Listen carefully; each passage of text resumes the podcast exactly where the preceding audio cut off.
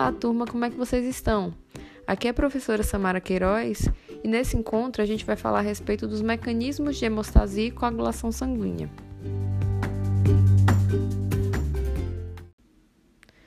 A extração de dentes é um procedimento cirúrgico que representa um sério desafio ao mecanismo hemostático do corpo. Por isso, a gente tem que entender quais são os métodos de hemostasia disponíveis para que possamos utilizar durante ou após o procedimento cirúrgico. O primeiro que está de pronto para a gente é a compressão do foco hemorrágico. Ele é, uma, é um método rápido, simples e eficiente e é feito através de compressas de gase. Então, é realizada uma compressão local com a gase que deve durar pelo menos 10 minutos para ter uma efetividade, uma efetividade na hemostasia. Além da compressão, temos a pinçagem, que é, é realizado utilizando pinças hemostáticas, aprisionando as extremidades do, dos vasos seccionados e pode ocorrer de forma simples quando a pinça é removida após a hemostasia do vaso ou pode ser acompanhada de ligadura da extremidade do vaso com fios de sutura.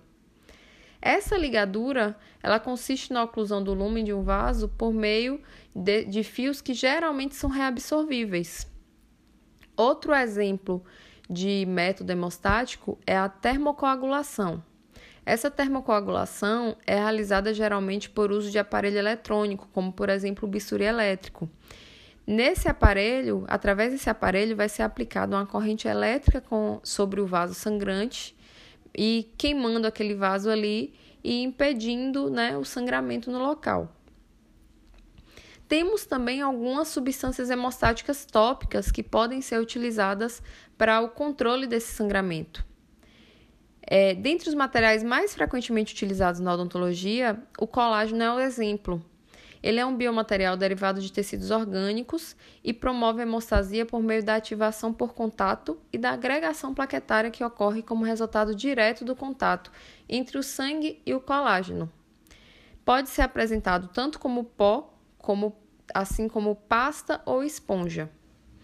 Falando sobre as esponjas, a gente tem algumas esponjas que podem ser utilizadas que apresentam uma efetividade nesse controle de sangramento.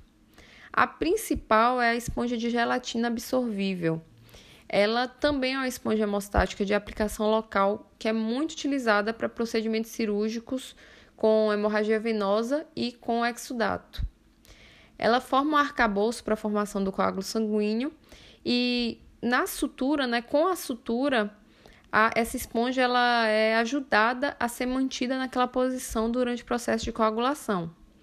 Outra esponja usada também é a esponja de fibrina, que é um produto obtido pelo fracionamento do plasma humano. Além delas, temos a, uma substância hemostática absorvível que é a celulose oxidada. Essa celulose oxidada, ela deve ser umedecida com sangue. Com isso, ela vai se tornar levemente pegajosa, se aderir às cavidades a, pre a ser preenchida, a cavidade a ser preenchida, e aí com isso ela expande-se e forma uma massa gelatinosa, fazendo o controle hemostático do local. A cera para osso ou cera de abelha e ácido salicílico, ela pode ser utilizada em pequenas quantidades para ocluir alguns canalículos ósseos por onde passem né, os vasos hemorrágicos. Então, além desses métodos tópicos, né, essas substâncias hemostáticas tópicas, a gente também tem hemostáticos de uso sistêmico. São exemplos a vitamina K, o ácido epsilon aminocaproico, o ácido tranexâmico que é um ácido muito utilizado, né? Geralmente, que é o, o famoso transamin. Então, ele é bastante utilizado não só na odontologia, como na medicina para controle hemostático. Temos também a desmopressina, que também pode ser utilizada é, quando os pacientes possuem alguma doença que comprometa o, a cascata de coagulação. Então, como vocês viram, diversos materiais podem ser colocados no alvéolo para ajudar a atingir a hemostasia. Então, quando a compressão com gás, por exemplo, não tiver sucesso, o mais comumente utilizado e o menos dispendioso é a esponja de gelatina absorvível.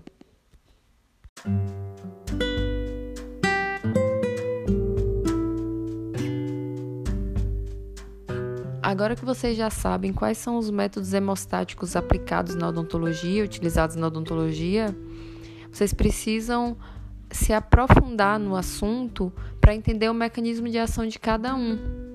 E a partir daí, saberem selecionar qual é o mais apropriado para cada caso. Vamos lá?